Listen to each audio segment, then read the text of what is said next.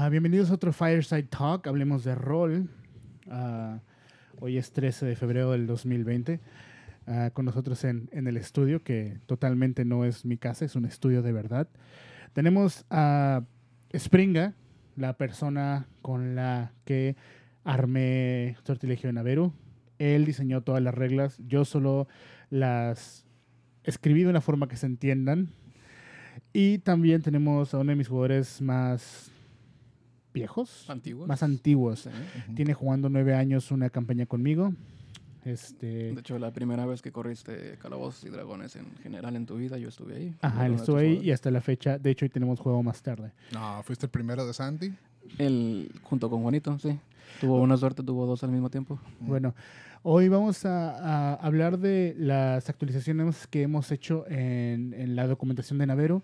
Eh, vamos a resolver algunas dudas que tengan sobre cualquier cosa de Navero, a cualquier idea, eh, cualquier también crítica, cualquier regalo, cualquier abrazo, también todos son bienvenidos en el chat general. Mm, pero vamos a hablar de la nueva regla que acabamos de implementar de la maldición de invierno. Ah, sí. Ok, entonces hace o dos meses, durante diciembre, ah, decidimos crear con ayuda del Naveo Task Force este evento de, pues, tenía una temática festiva donde Krampus llegaba a Navero, una criatura extraña, Krampus. ¿Sabes quién es Krampus? No, Sí, no me en veas el- así. En el que estabas, el, el cuento nórdico en el que está basado este. Santa Claus. Sí, sí, Y la idea es que él traía con él una maldición invernal donde atraía criaturas de invierno y los jugadores tenían que ir a los lugares y conseguir cascabeles. Y eh, si cuatro expediciones conseguían cascabeles, no en todas las expediciones iban a tener es- ese Éxito. podían parar la, la maldición. Si conseguían siete o más, todos los expedicionarios iban a tener acceso a un regalo extra, ¿no? Y habíamos dicho que el regalo extra eran puntos de tesoro, un tiro gratis en las tablas y a lo mejor ítems conmemorativos para sus personajes. Entre otras cosas. Entre otras cosas. Lamentablemente no, no hubo suficientes expediciones porque la mayoría de la gente estaba de vacaciones en diciembre y les dimos la fecha hasta las primeras dos semanas de enero y no se cumplió la, el quest. Entonces dijimos, no podemos matar un quest. Como en todas las campañas tiene que haber consecuencias, ¿no? Entonces a- ayer acabamos de publicar las consecuencias que van a perdurar durante todo el invierno hasta dos meses, hasta mayo se van a terminar las consecuencias. Entonces todas las expediciones que salgan ahorita van a, a tener esa, ese extra, esa complejidad extra que es el clima. Y es Mm. clima extremo, clima de tundra. Que por lo que veo ya mínimo una persona fue... Bueno, el, el invierno ya los reclamó y según yo quedaron ahogados en una pila de nieve, ¿no? Los DMs ya habían comenzado a usar, porque esa era la idea, ¿no? Que hubiera este invierno, ya empezaron, ya habían empezado a usar esa ese obstáculo, digamos, en las expediciones. Nomás no había reglas eh, pues concretas en las cuales se pudieran basar. Ya están y yo fui uno de los primeros en probarlas como jugador. Ah, Me la aplicaron por todos lados, ¿no? Entonces tuve que usar todo tipo de trucos como jugador para mantener el calor de mis compañeros. Y aquí les doy unos tips. Si ustedes se van a embarcar en una de las expediciones, su DM cada cinco días de cada cinco días de expedición va a tener que tirar un dado 10. Dependiendo del resultado, puede que no se manifieste la maldición de invierno, haya solo mucho frío con algunas este, ventiscas, o en el peor de los casos, haya una maldita Tormenta de nieve. tormenta de nieve. Y si les toca la tormenta de nieve, señores, mucho cuidado con eso. Los tiros no son fáciles, eh, conseguir comida y agua imposible, encontrar refugio, mm, mm. perderse muy fácil. Y tener encuentros por encima de eso, eh, no se lo recomiendo para nada. No peleen en medio de una ventisca. Tiros de constitución a lo güey. Tiros de constitución a lo güey, exactamente. Eh, ¿Qué hice como bardo para mantener el calor de mi equipo? Cosas tan simples como agarrar una de sus ah, de sus cantimploras, ¿no? Y con prestidigitación la puedes calentar. Ya tienes un hand warmer. ¿no? Este, puedes guardártela entre la ropa y te mantienes caliente. Con prestidigitación puede calentar algo, eh, no mucho, pero es magia, gratis. Lo puedes hacer cada rato. Es un country. Puedes pues, mantener tres efectos de, de- de calor ¿no? Entonces, es una buena idea. Prestidigitación salva vidas. Es poquito más de la mitad del, del grupo tradicional de aventureros. Claro, claro. Este, en, en una de las de mis jaladas, eh, cuando llegamos a uno de los ríos, a través de uno de mis hechizos hice un muro de fuego y hice hervir el agua de un río que está congelada y lo utilizamos como aguas termales, o al menos por un rato. ¿Puedes usar prestidigitación para hervir algo? No, hice un hechizo de, de muro, de, fuego. Ah, ok, ok, ok, ok, ok. Sí, pero buena pregunta. ¿Puede ser prestidigitación para hervir algo?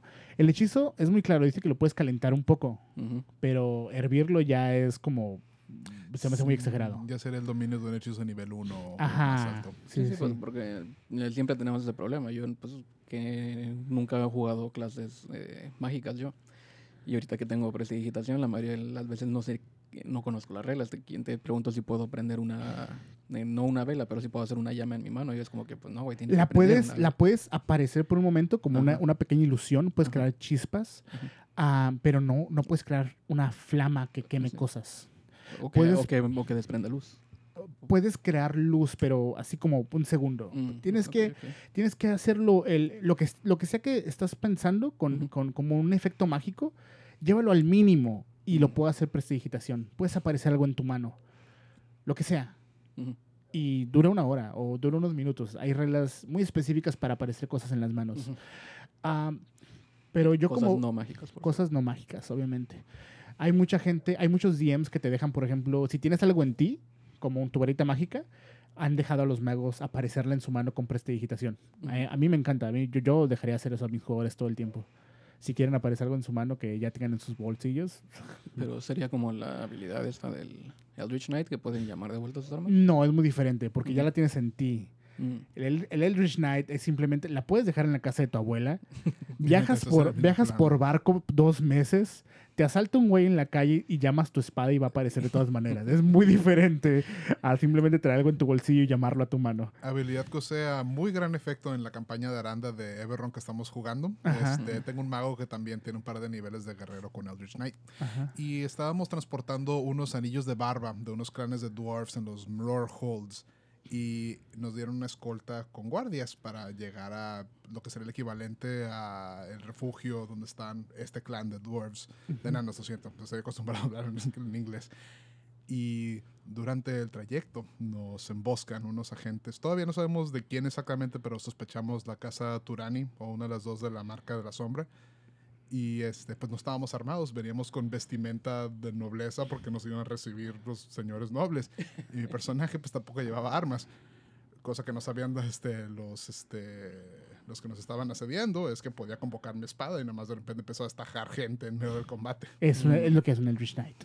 Eh, eh, eh, cosas como esas en Naverio te sirven un montón porque puedes dejar tus cosas en Antaras. Puedes dejar tu espada en Antaras y no irla cargando.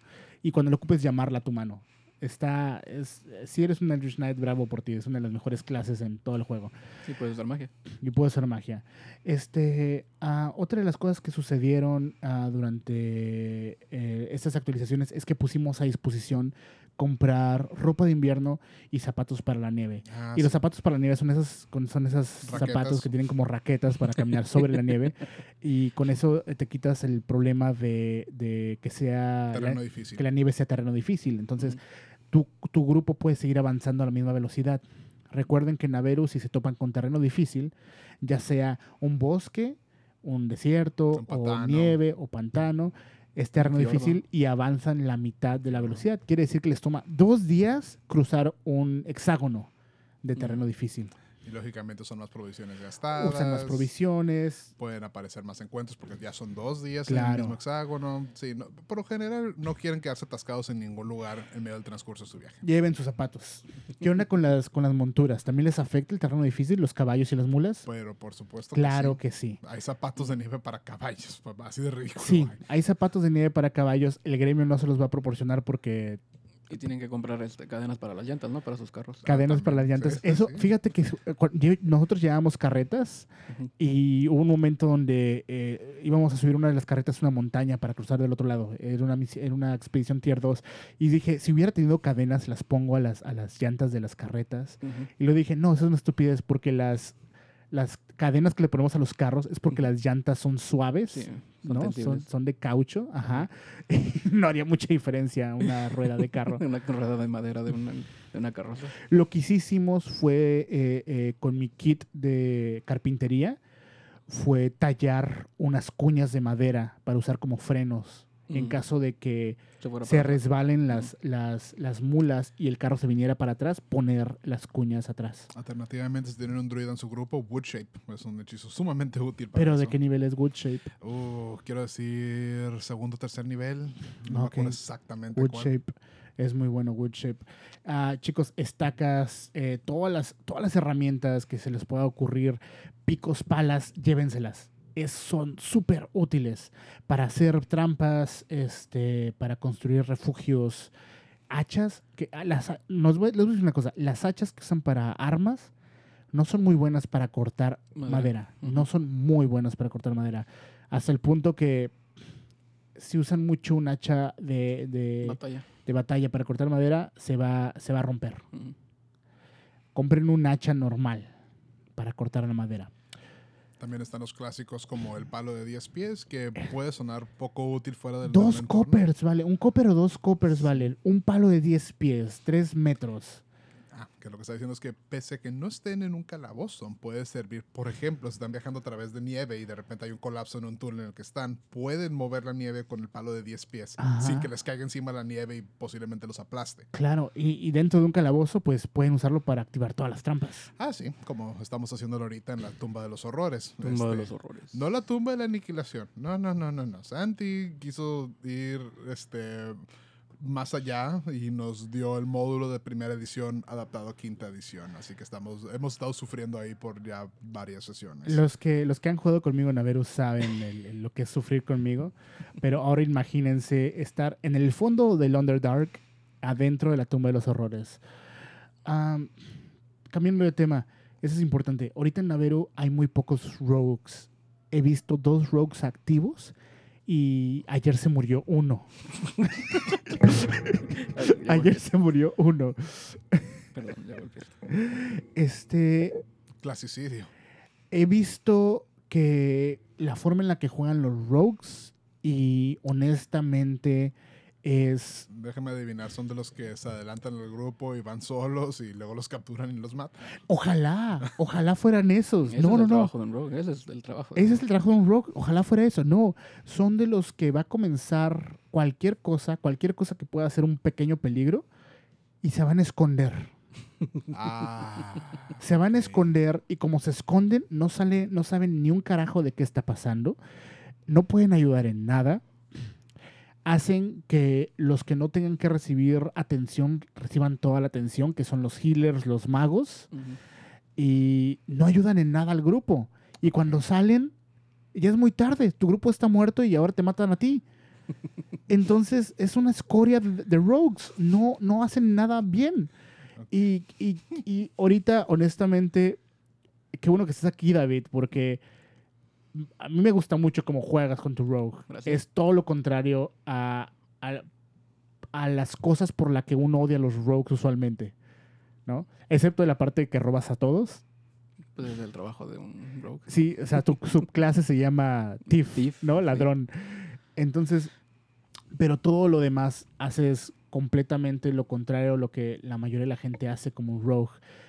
Y tú lo haces bien. El trabajo de un rogue no nomás es esconderse y valer verga, es encontrar una oportunidad para sacar ventaja en cada momento. Por eso sus saves son de inteligencia y destreza. ujú. Ah, bueno, también está muy importante dentro de lo que es el reconocimiento de un área es identificar este, tus objetivos de prioridad, Ajá, ver todos los posibles este, peligros que pueden acechar al grupo claro. y si puedes, neutralizarlos.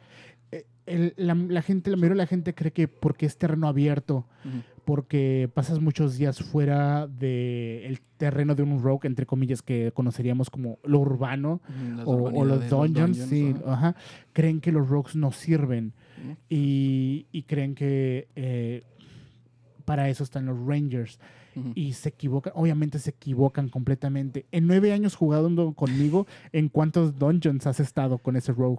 Nueve años. Sí, unos cuatro. Cuatro en nueve años, Cuatro. cuatro dungeons en nueve años. Y aún así, aún con los otros personajes que hay, Ujú.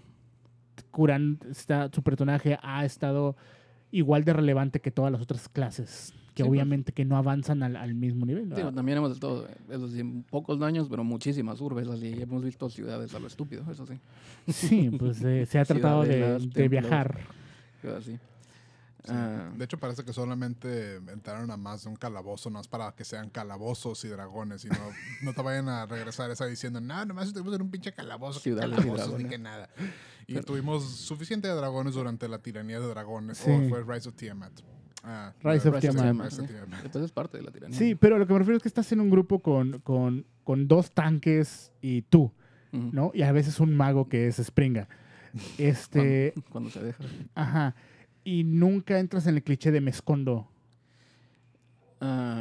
Bueno, primero que nada, antes de entrar a ese punto tan específico, hicieron un censo ahorita en, en Naveru, no hubo un censo como de qué clases Hubo hay un todo, censo hace como dos años. Estamos trabajando en el nuevo en censo. uno nuevo.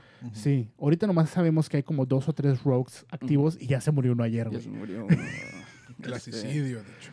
Sí, sí, eh, eh, es un gran error, en mi opinión, eso de los rogues, eh, pensar que te tienes que esconder a huevo, Ajá. porque no siempre vas a estar en una situación así. Aparte de rogue, también tengo pues la, eh, la habilidad de Mask of the Wild, porque yo soy este Elfo, eh, wood elf, elf, ajá, ajá. el elfo de, la- de los bosques. Elfo del bosque. Y en esa clase, con que haya niebla, ya te puedes esconder. Pero igual casi nunca la uso porque, pues como tú dijiste, te- es, es alejarte del equipo y dejarlos ahí a ellos a la, a la intemperie. Y lo, lo, lo, lo que se me hace más importante, si están pensando ahorita jugar en un rogue, lo más importante, lo que no se les puede olvidar, es que igual vas a estar en un equipo. No eres tú nomás. O sea, yo sé que se ve bien curada cuando juegas Assassin's Creed y el Aldair va solo y no sé, este, Robin Hood se ve bien curada cuando va él solo, pero es, así no es D&D. Aquí estás jugando con más gente. Y, y no, no hay razón para no estar con tu equipo siempre, como un rogue. Oh, y más que nada, eh, pues como tú dices, eso de esconderse está mal porque casi siempre tienes que dar tú la cara por el equipo. Como Claro. rogue, tienes que ir encontrando trampas por enfrente, tienes que ir este, buscando pasadizos secretos, tienes que ir buscando que no los vayan a emboscar, ese tipo de cosas. Y si por algo te llegan a atrapar, te puedes escapar. Es, lo el más fácil, trabajo, es el trabajo exactamente. Te atrapan y te escapas. y te escapas. O llega tu equipo y junto con tu equipo pegas mucho daño. Eh, no, sé si, no sé si la gente tenga a la mano su PDF del Player's Handbook, pero si se fijan en el Sneak Attack, la habilidad principal del Rogue de daño, no, es- no es, no es solamente necesario que te estén dando ventaja. Con que un, con, con un aliado tuyo esté al lado de un enemigo, ya pegas tu Sneak Attack. No El- necesitas la ventaja, el- no esa, esa, ese niche de soy rogue, ¿qué haces en tu primer turno? Me escondo. Es, imagínense a su wizard que en su primer turno se haga invisible y se vaya a la verga. sí, sí, exactamente. Imagínense que su wizard se haga invisible y se vaya a la verga en su primer turno. Bueno, también depende, hay de grupos a grupos. En, Yo sé, que, yo sé que hay gente que lo hace, pero si, si tú eres como el fighter y dices, ok, no hay pedo, que me peguen a mí, mi wizard les va a meter una bola de fuego por, por, el, por atrás, Sí, sí. ¿no? Volteas y el güey ya está invisible y ya se fue. Es lo mismo. Estás diciendo, estoy con mi grupo, somos cuatro, me va a tocar de a menos porque somos cuatro. O el rock ya se fue a esconder. Ahora me toca además. Aparte, recuerden, muchachos, esconderse en combate no solamente no es viable por cómo están las reglas. pues, de- no sé seguro cómo funciona. No, ok. quinta, según Te, yo, voy- te te- voy a explicar cómo, escuta- cómo funciona. ¿Cómo se escucha? ¿Qué, qué ¿Cómo se- cómo se escucha? ¿Cómo se escucha? Para esconderte en D&D tienes que estar fuera del campo de visión de todos los que te están viendo. Sí, sí, es como la regla de ofuscación en Vampiro. ¿Ok? Ya que estés fuera del campo de visión de todos los que te están viendo, tienes derecho a usar la acción de hiding y tirar un check de sigilo. Después te escondes. Si pasas el check de sigilo, que está en contra del pasivo de todos los que están ahí, si lo tiras suficientemente bien, vas a esconderte de todo tu equipo también. Y nadie en tu equipo va a saber que estás ahí. Y para avisarles, pues, eh, Y para avisarles de cualquier cosa que descubras, porque eres un rogue y vas a descubrir cosas porque es tu trabajo, si les dices, pierdes el escondite. escondite. Pierdes el escondite. Y ningún rogue que ya perdió todo, todo un turno en esconderse, Lo va a perder por... va a perder otro turno en desesconderse. Así que es una peor jugada. Este, no sé qué, qué tips les puedas dar a la gente para jugar rogues, por ejemplo, en, en eventos, en eventos, en circunstancias sociales, en circunstancias de exploración. Este, recuerda las veces que exploraron el, ah, que exploraron desde, desde que estaban en el barco hasta que exploraron Bator, hasta que estaban en los layers de los dragones. Ah, obviamente cada personaje puede aportar algo. Y usualmente se espera que los rogues puedan manejar las trampas y esas madres. Yo tengo una que aplica en general cuando se utiliza un, este, un ladrón, creo que en D&D sería. Eh, el ladrón solo es tan bueno como su kit de herramientas. Tiene mucho talento natural y específicamente la habilidad de eh, expertise te, te- te ayuda a llegar bastante lejos. Pero ah, no hay nada mejor para un ladrón que tener un montón de artilugios que le pueden dejar desempeñar su función. Desde las bolsitas de arena que utilizas para evitar que haga ruido el piso, Sí. el aceite extra para evitar que, pues, que suene la puerta cuando la mueves o para hacer que se, este, se resbale un enemigo. Tus Claro. scout drops, este, tu grappling hook, tantas Hay un montón de mierda. Y, y con, la, con la lista de objetos que te da el libro es un montón. Ah, mi personaje en Averu ha usado aceite que se eche en los zapatos para que no se pegue en las, en las telarañas de una araña gigante donde cayó. Ah. A usa- a- compra, trae, trae siempre en su carreta una, un, como, como 10 libras de harina y antes de ir a un dungeon se guarda como, como un puño de harina en la bolsa y nunca lo he usado, pero siempre dije, ok, se lo puedo echar a una cosa que yo crea que es una ilusión o se lo puedo usar a un enemigo a la cara nomás para que me dé un turno extra. Un enemigo invisible. A también un que enemigo invisible, este, ponerlo en el suelo para saber si alguien pasó por aquí. ¿Sabes? Hay muchas cosas que pueden usar con lo que hay en el Player's Handbook. Y si eres un rogue, vas a tener más, o sea, obviamente tienes que pensar de forma creativa. Sí, Esa siempre, estupidez siempre. de, de traer tu arco y tu, y tu y, y la rapera y estar buscando una ventaja en cada turno porque te quieres esconder es, es un desperdicio de una de las mejores clases del juego. Agregando ese punto en, esos, eh, de- en cuanto a la creatividad, este, se pueden inspirar también históricamente en algunas de las como pendejadas que hacían los ninjas, como por ejemplo los famosos huevos llenos Oh, de... los, los huevos con, con vidrio. vidrio, ¿no? Sí. Wow, hay gallinas, pueden comprar gallinas, pueden comprar vidrio, pueden hacer eso en Averu, ningún DM les va a decir que no. Yo hacía bombas con arañas. Tú hacías bombas con las arañas, las bombas bombas de de araña. y con la pólvora que sobraba hacíamos bombas de humo también. Bombas de humo eran muy de buenas. De hecho, pueden hacer bombas de humo con simple harina. O, Ujú. bom- o bombas este, de pimienta para dejar incapacitados sus Bombas de chile. Bombas de chile. Los ninjas tiraban este chile, tenía pepper las, los que te tiraban en los ojos, ¿no? Sí, sí, las rojitas. Sí, Ujú. las. Otra cosa, se esconden porque obviamente no quieren recibir daño. Y sí, pero tengan en cuenta que los rogue tienen un montón de habilidades para evitar Para el evitar daño.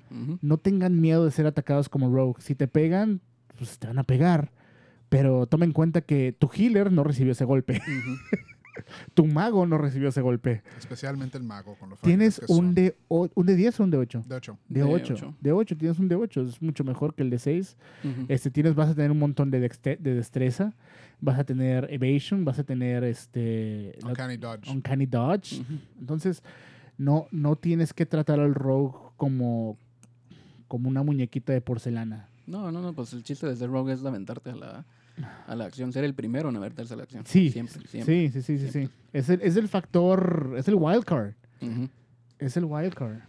Sí, pues como, como el bardo es el wildcard de los, De los de magos. los magos, pues el thief es el, el rogue, perdón, es el wildcard de acá de los, De los marciales. Y clases hablando de bardos y lo que tienen en sus herramientas, no porque sean el bardo significa que tengan que necesariamente apantallar a todo el mundo.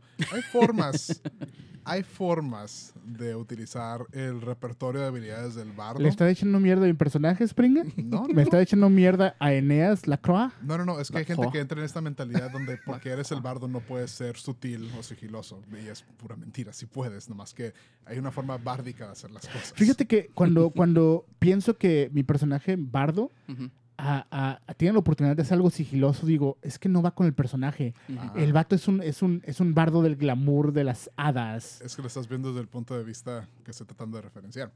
Ahora, un, un ladrón obviamente se esconde pues poniéndose detrás de un objeto, utilizando el terreno para que no sea tan fácil percibirlo. Un bardo se esconde a plena vista, simplemente pretende ser otra persona. cosa u otra persona. Digo, hay Mm, arquetipos de, de Rogue que ya también te dan esos tipos de... Sí, pero, te- pero ah, Eneas no miente, es otra de las cosas que hace. Mm. Es, Ah, la bueno. full, es la full neutral, Mm. porque está obsesionado con el estudio de las leyes. Bueno, bueno, eso es en el caso de Eneas, pero esa sería mi sugerencia para los no, bardos, sí, pero pensé por un momento que le estabas tirando mierda a mi personaje y te iba a decir...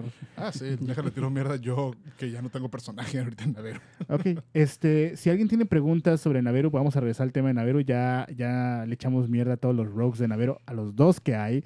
Este, No, no, pues el chiste es que haya más. El chiste sí, este, es- esta, este tema se me ocurrió para que haya más.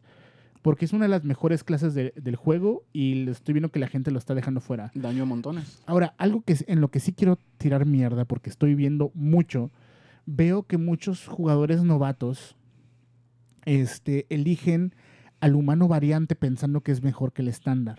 Mm, Y no lo es. Ese más uno a todos los Atributos. atributos vale mucho más que una habilidad de un fit.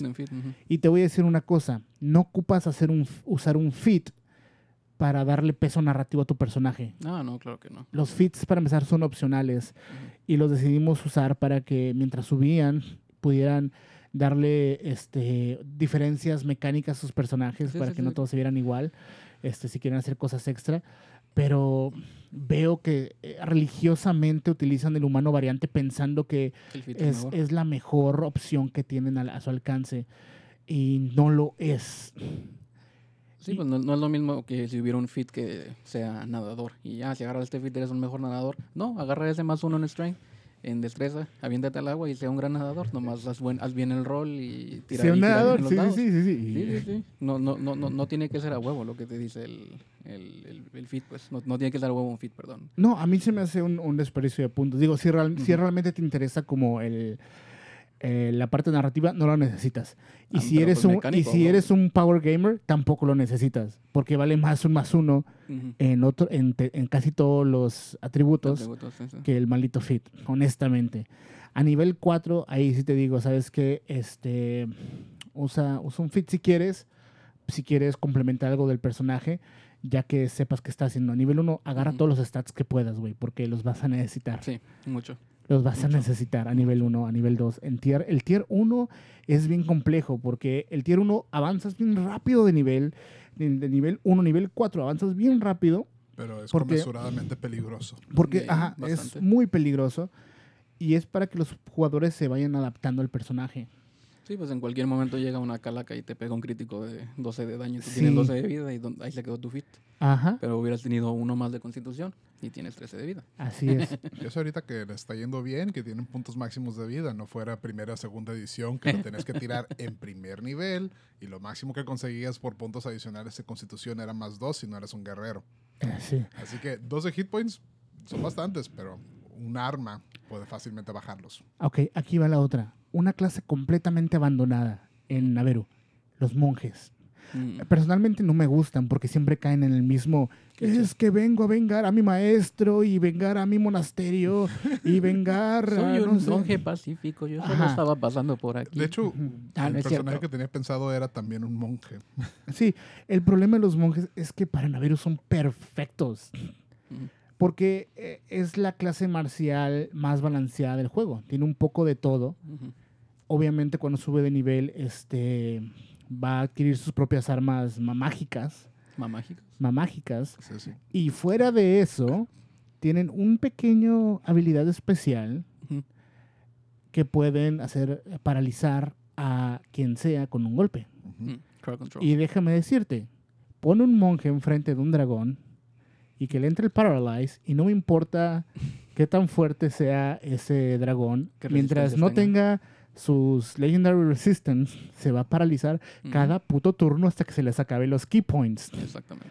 No importa qué tan grande es el monstruo, si Y- tienes un monje en tu grupo, Y hablando de monjes también, otra cosa que he visto comúnmente, no dentro de Naveru, sino este en general con otros jugadores en otras mesas. ajá, Ajá. Eh, todo mundo tiende a enfocarse más por el atributo de destreza y entiendo por qué, especialmente en D&D quinta, pero para un monje es sumamente importante la sabiduría, porque todas sus habilidades, todo lo que involucra los los saves, ¿no?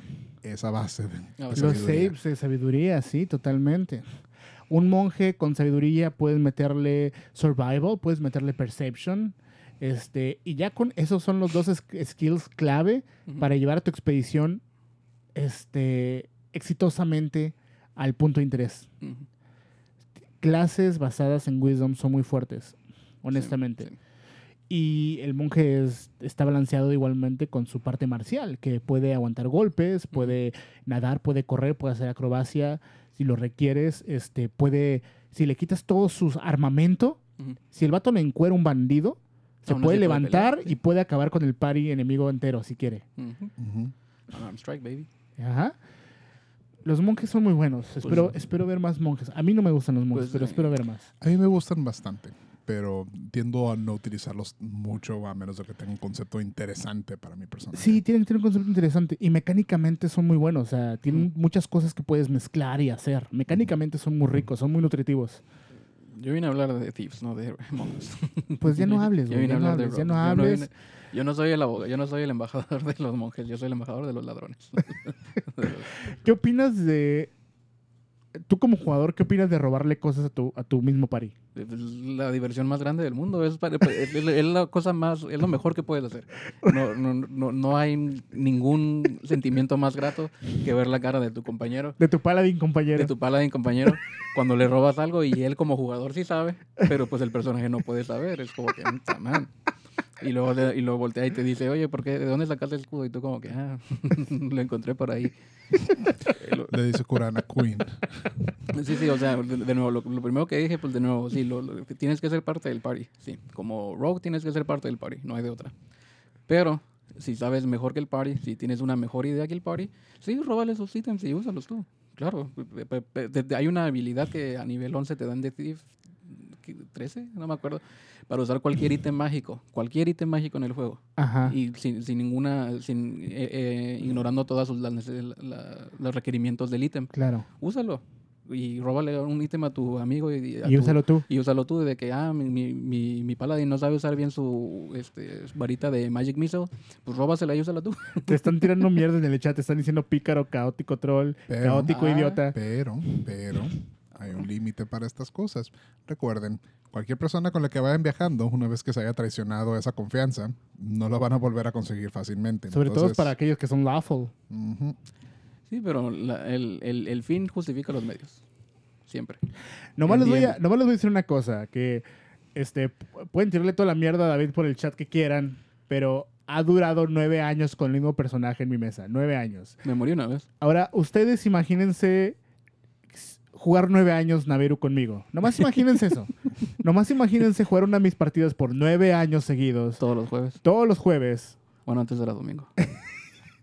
y luego ya le pueden tirar toda la mierda que quieran a este pobre Rogue que le roba sus cosas al... Yo me acuerdo una vez que le robaste el escudo al Paladín para aventarte por las escaleras, las escaleras. patinando Y lo logré. y lo lograste. Lo logré todo. Y el no le pasó nada al escudo. De hecho, me caí yo. El escudo. Sí, él- en todas las últimas sesiones que hemos tenido, como, como las sesiones importantes, tu rogue siempre termina solo encima del dragón, del demonio, del diablo, de- del, del gusano gigante púrpura, de lo que sea que estemos peleando, ese rogue termina solo por su cuenta escalando el monstruo y acuchillándolo desde encima. Porque te da ventajas. Y un- cualquier criatura large te da ventajas si te le subes. Así que, este. Hablar de los bardos de Naveru. Fíjate que, este, hablando de los bardos de Naveru, yo hice mi personaje porque cuando recién comenzamos, había muchas clases diferentes y lo que no había era bardos, porque decían, bueno, es de exploración y son dungeons y no hay espacio para los bardos, ¿Cómo nunca va a haber, nunca va a haber este, oportunidad de usarlos porque ellos creían que los bardos solo funcionaban si ibas a una ciudad donde había gente. No, no, no, no. Ninguna clase de D&D está diseñada para usarse nomás en un terreno. En ningún lado. Así, De hecho, no, nada. están hechos primordialmente para explorar básicamente calabozos. todo, Todo, todo, todo. calabozos, Están hechos para todo. Si, si, si, si, si- si tu idea de un bardo es que vas a ir a una ciudad a cantarle a la gente y ya, eh, y darle buffs a tu party, claro, este, dopas a tu party, eh, tu idea del bardo está mal. No nomás haces eso. Sí. Hay bardos que literalmente todo lo que hacen es aventar cuchillos. Y avientan cuchillos y lo hacen muy bien, pegan mucho daño con esos cuchillos y no tienen que cantar a huevo. Para nada. Eh, hay bardos de. ¿Cómo es lore en español? De, de conocimiento y de historia. conocimiento, de historia. De hecho, Y no, no tienes que llegar a cantar, puedes llegar a relatar. ahora que lo mencionas, y también a mucha gente se le olvida, la gente cree que la- el aprendizaje de magia del bardo es nato y no. El bardo tuvo que ir a un a un colegio. colegio de donde bardos. tuvo que ser juzgado por sus sinodales y otros este, contemporáneos A- a- para poder aprender a usar su no habla de otra cosa más que de su vida en el colegio. De hecho, así fue como expliqué que, que conseguí mi ítem mágico. Es como que se lo enviaron del colegio. Así que por excelencia, aparte del mago, el bardo es el universitario por excelencia. Sí, es, es el universitario. Es el que está, el que está entrenado formalmente para Sí, sí, sí. un montón de cosas. Sí, el escolástico, es un escolástico. O sea, No sé qué signifique eso, pero sí. Pues un escolar, o sea, alguien que... Cuando eh, es escolástico, no alguien- recuerdo español, es chicolastic. Chicolas. no, me refiero a que es alguien estudiado, pues. Que es Sí, alguien estudiado. Totalmente, como yo. Como nosotros, yo también tengo título. Ajá, no y no sé qué significa esa palabra. Me está sacando la batería de la laptop, pero no estamos usando la laptop para grabar, no importa. Ah, re- regresando a lo- al tema de Naveru en general, Ujú. ah, he visto muchas sesiones y esto va para los Dungeon Masters que sé que se están esforzando mucho para sus sesiones. Ahorita, ya que ah, los barros solo tocarán música ligera. Otra vez el meme de... De música ligera. Eh, los DMs se están esforzando bastante por, por crear más sesiones. Eso se les agradece mucho.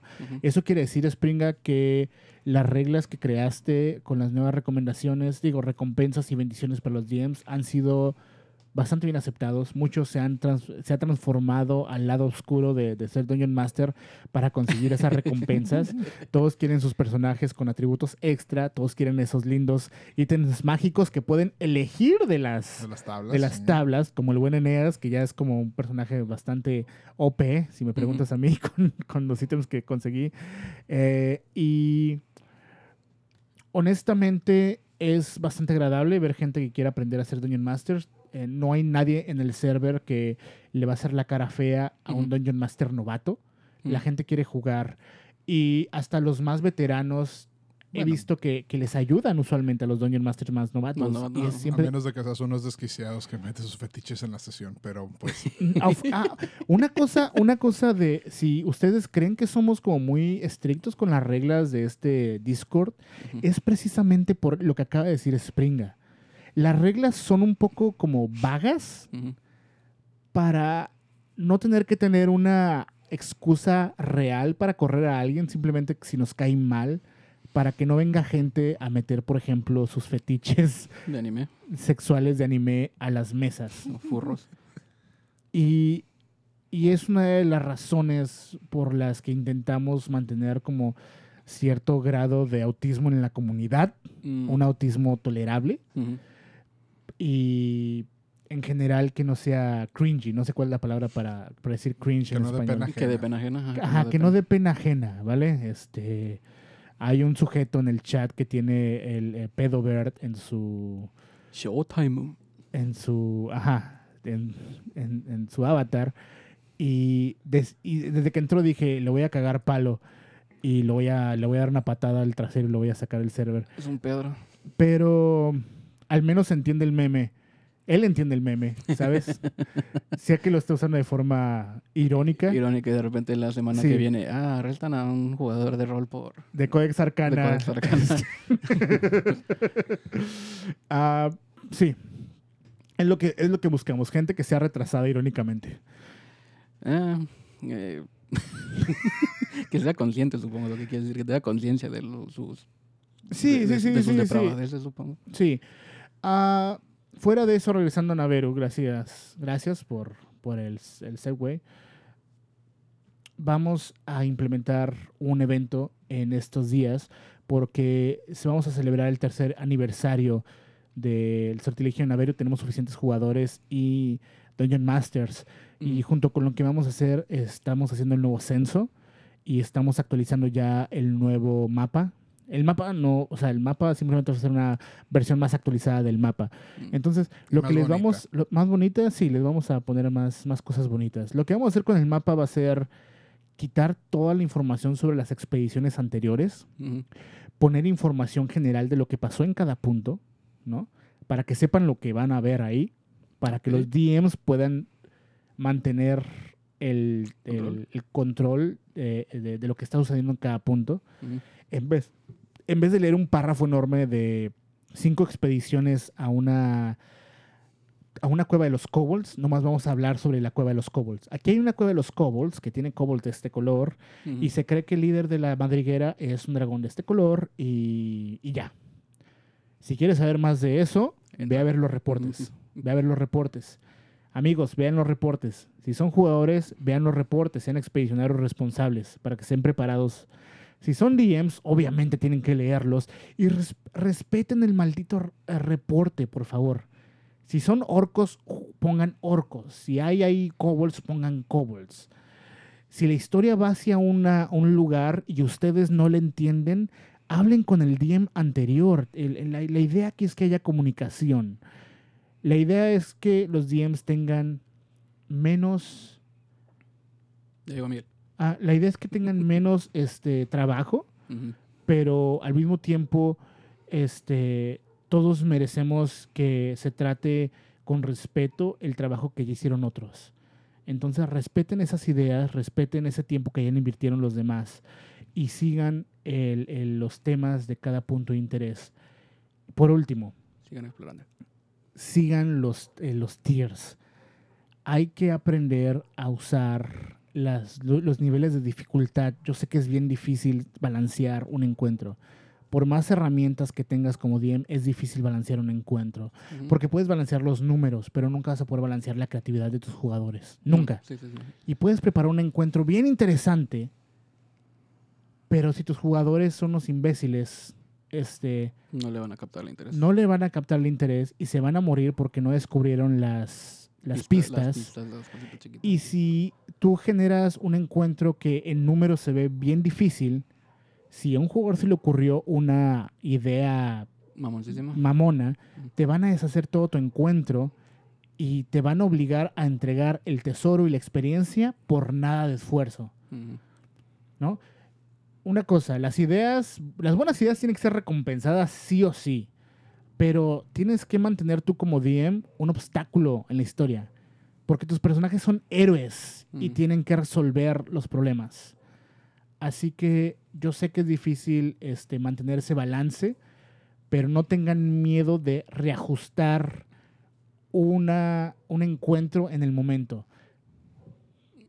¿Quieres decir algo? No, para nada. Ah, un party de kobolds de nivel 1 y de repente Sí, sí. nomás quedó uno y de si repente están haciendo mierda a tu, a, tu, a tu jefe final del nivel, este, que le caiga un rayo y ahora creció y está tirando rayos él. O, O activó, o activó su secreto mágico. O chifló y llegaron un montón O, de o arañas sacó, gigantes. sacó su símbolo de su deidad. O sacó su. Alguien llenó su. hizo un hechizo. A lo mejor el cuarto se está yendo de lava. Cualquier cosa que se te A lo mejor ocurre. el cuarto está hecho de lava. el cuarto está hecho de lava, a lo, a lo mejor tú eres lava, este, no sé, hagan algo para, para ajustar el nivel de dificultad. Si están haciendo mierda a tu party fácilmente, dales la oportunidad de correr. Sí. No los salves, no hagas el clásico Deus Ex Máquina de ven una luz y una figura se interpone entre ustedes y los salva. No, No, e- ellos tienen que imaginarse el Deus Ex Machina. Ellos Bueno. te tienen que decir, ¿sabe qué, señor Diem? Voy a usar mi último recurso. Ajá. Y a lo mejor no funcione así mecánicamente, pero si lo hacen también en el rol, pues lo puedes, los puedes salvar. Claro. sí. Bueno, a menos de que sea Lord Ya como quien tiene que salvarnos porque literalmente sí aparece en un haz de luz Él, él, es, él es un Deus Ex a- Machina. sí, al coro de espíritus. Mira, me dio risa lo que dice un grupo de cinco bardos full carisma para poder pasar hablando nomás. Sí pueden hacer eso. El- claro el- el grupo de los impúticos. De los Ah, impúticos, sí, ajá, del nuestra grupo- mesa, bueno, nuestro juego. ¿Cuántos muy- fighters eran? No, eh, Era un fighter nada sí, más. nomás yo. Este, pero no, yo era el fighter. Era el fighter, ajá. Ah, había dos fighters Sí, entonces. Sí, eran dos fighters y, estaba, estaba, fighter. estaba súper mal el, el balance del grupo y todos tenían cinco de carisma. Creamos los No. personajes para una mesa de Ravenloft y, Y- tiramos. los atributos en orden con tres dados de seis. Y pues, como todos los personajes salieron con un carisma sumamente alto, por eso el nombre de los impúticos. Era Los impúticos. 18, 18, 16 en carisma cada uno de los personajes. éramos tres cabrones con el carisma altísimo y éramos los simpúticos Los simpúticos. caminando por Ravenloft resolviendo todo con sus palabras. Sí, sí, sí. Sí, pero pues, claro que se puede. O sea, no, no- Ah, al- algo que tú siempre no- nos dices a nosotros es que no, no solamente juguemos con los números, pues que nos damos Claro. power gamers. Y si quieren hacer un equipo de cinco bardos y cada bardo especializado en una babosada, se puede. Y, lo van a lograr porque los bardos son muy buena clase. Quieren hacer lo mismo cinco diferentes rogues, pueden, porque las clases, eh, aunque sean todos rogue, cada uno de los, este, ¿cómo se llaman los jobs? Los, este, pues sí, cada uno de los tipos, diferentes tipos de rogue. puede- hay unos que pueden hacer hasta magia y aventar Ok. cosas así. Cosas así. Hablando, hablando de, de no jugar con los números y volviendo a lo de ser DM y balancear cosas, ¿cómo evitar que una sesión acabe injustamente porque la cagaron muy feo o se equivocaron los jugadores? Tienen, o sea, siempre hay que, hay que castigar una, una, una, Una mala que- idea. una, una mala idea, ¿no? Siempre hay que castigarla, pero no siempre hay que castigarla con la muerte porque es demasiado final. Si los si matan a todo el party, denle una última oportunidad. Pierden sus cosas, pero despiertan enjaulados en una cueva. Denle la oportunidad de huir, tal vez, de escapar. Este, si saben que se pasaron de verga con el encuentro muy desbalanceado, Y de hecho, si son jugadores, algo que siempre tienen que tener en cuenta, a los DMs no les gusta que termine su campaña de manera súbita precisamente por cosas que hacen o no hacen los jugadores. Entonces, como jugador, siempre que vayan a hacer algo sumamente estúpido, ah, siempre tengan un, un plan de escape. Sí. Porque al DM le gusta que pueda seguir este, narrando la campaña en la que ha trabajado y por lo general les va a dar alguna manera de escaparse, pero ustedes tienen que tener esa iniciativa. El, el único party wipe que hemos tenido, que fue la vez que murió Kuran, ahora, que fue misma vez, el único party wipe que hemos tenido fue cuando estábamos en la cueva Yuanti, que llegaron como 200 serpientes. Matamos como a 30 Yuantis y seguían llegando más serpientes y más serpientes y más serpientes. Luego llegaron dos serpientes gigantes. El punto es que nos mataron, nos super mataron. Pero pues para empezar las serpientes no, pues, ¿cómo se llama? No, no nos querían comer, nomás querían inhabil- inhabilitarnos. Eh, murió el party entero y ahí- se acabó la sesión y nos quedamos como que pues qué va a pasar la sesión siguiente y fue como que pues no pasa nada, ustedes van a ver qué va a pasar. Y la sesión siguiente nos despertó el eh, íbamos a buscar un mago, un mago de los de los, de los dragones, un mago malo. Y pues resulta que él también lo habían hecho, le habían hecho wipe a él también. y pues él estaba con como un hit point y nos salvó. Así fue como que, ¿saben qué? Pues ni modo, vamos a tener que hacer un tipo de tregua aquí, pero hay que salir todos. Y y a mí se me hizo muy interesante porque yo ¿sabes que Aquí valió cake, ya valió, eh, ya, ya nuestros personajes de hace seis años ya hasta aquí llegaron. Pero no- nos tuvieron piedad porque pues eran de, de ser de un party de seis, nomás vinimos a jugar tres esa vez. Y, el, y, pues ya ves lo que pasó, nos morimos todos. Pero hubo un día siguiente. O sea, ajá, hubo un día siguiente, hubo un después y los jugadores la pagaron, perdieron su equipo, este, equipo. tuvieron que hacer una negociación con el malo, ¿no? Nos ayudamos entre nosotros, pero no va a pasar lo que ustedes querían que pasara. Exactamente. Y, y la, y la historia siguió. Es importante que la historia siga. Naveru sí es, es frío, es crudo, es letal, y mucho más ahorita por la maldición del invierno, pero tiene que seguir sintiéndose como una historia de, de heroica. Tienen que poder salir y regresar, aunque regresen sin un brazo, aunque regresen sin, sin dinero, aunque regresen sin algo, no es el final. Todavía hay muchas formas de, de hacer. Aún el personaje que no tenga ni una sola moneda de oro puede salir a expedición y sus compañeros pueden ayudarle a pagar por la comida y ese personaje tiene que trabajar en extra, ¿no? Bueno, pues este, te damos comida, pero a ti te toca salir a, cazar, a ti te toca revisar trampas, a ti te toca ser el esclavo del party básicamente porque no tienes dinero. Pero ha pasado, pero no es el final. Como DM, este, ajusten, ajusten, no se casen con lo que prepararon. Lo que prepararon es solo una parte de la sesión, porque una sesión está incompleta sin los, sin los jugadores. Si ustedes preparan un encuentro, no se casen con él. Espérense a que los jugadores se encuentren con el encuentro y luego decidan qué va a pasar. ¿No? No están jugando un videojuego donde el storyline está limitado a dos caminos. Es, es lo bonito del rol. Así que si alguien quiere agregar algo más en ustedes dos, Para nada. Yo nomás les recuerdo, jueguen Rogues. Jueguen Rogue. La próxima semana manténganse conectados, este, jueguen, jueguen expediciones porque la próxima semana va a ser la, el aniversario, El de Naveru de- y va a haber evento. El evento, nomás se les voy a decir, va a durar no mucho. Va a ser un evento donde vamos a abrir una pequeña mm, vamos a. Va, va a haber regalos que van a poder este, Conseguir. conseguir haciendo una bitácora. Una bitácora de aniversario. Así que, este, por el momento, relájense, corran aventuras, hagan expediciones, hagan sus compras. Ah, los que llegaron tarde pueden escribir, pueden escribir, pueden escuchar este podcast ah, más tarde que lo suba a la página de Codex Arcana. Y pues ni modo, a salir de aventura. Mucha suerte. Ujú, ujú, ujú. Y Buena estén aventura. pendientes, estén pendientes la siguiente semana. Va a haber regalos. Sí. Va a haber regalos para todos. Y con eso se acaba este Fireside Talk. Y cualquier pregunta, igual pueden hacérsela al staff, pueden hacérsela a la gente. ¿La gente? ¿Qué gente? No A- sé. Al Naveru Task Force. Yo soy en Naveru Task Force. Ah. Y es- le pueden hacer preguntas a Springa, él escribió las reglas también. Springa está en, en, en Yo no estoy en el servidor. en Discord como Ces... Cesahedron. Sesahedron. Ese es Springa. Él escribió Naveru. Cualquier queja sobre las reglas con él. Oh, qué genial. Oh, se me olvidó de- decir algo sobre los Verdan, la nueva raza. Ah, Ah. sí. La gente me pregunta, "Eh, Santi, ¿por qué chingados no? ¿Por qué pusiste esa raza tan culera? ¿Por qué no pusiste todo lo de Ramnica? ¿Por qué no, pusiste, ¿por qué no podemos ser centauros? Bueno, no, los centauros están pendejos. Usen Verdan. Los Verdan son una, una raza de goblinoides, son medio goblins.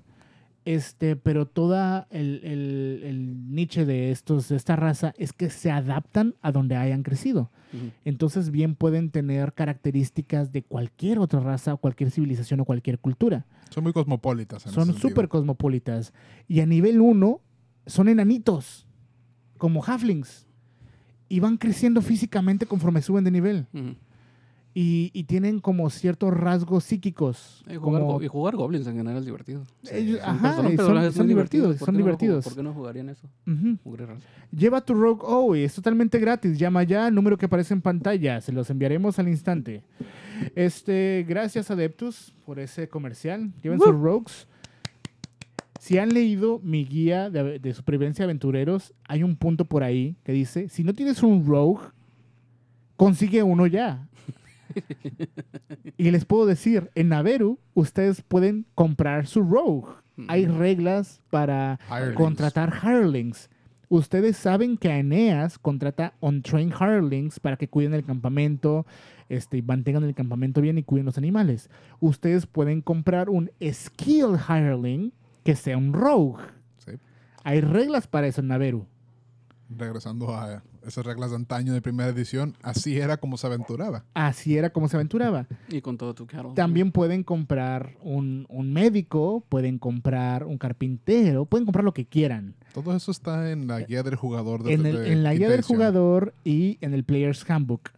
Así que, señores, con eso nos despedimos. Esto fue el Fireside Talk, ahora sí, y nos vamos.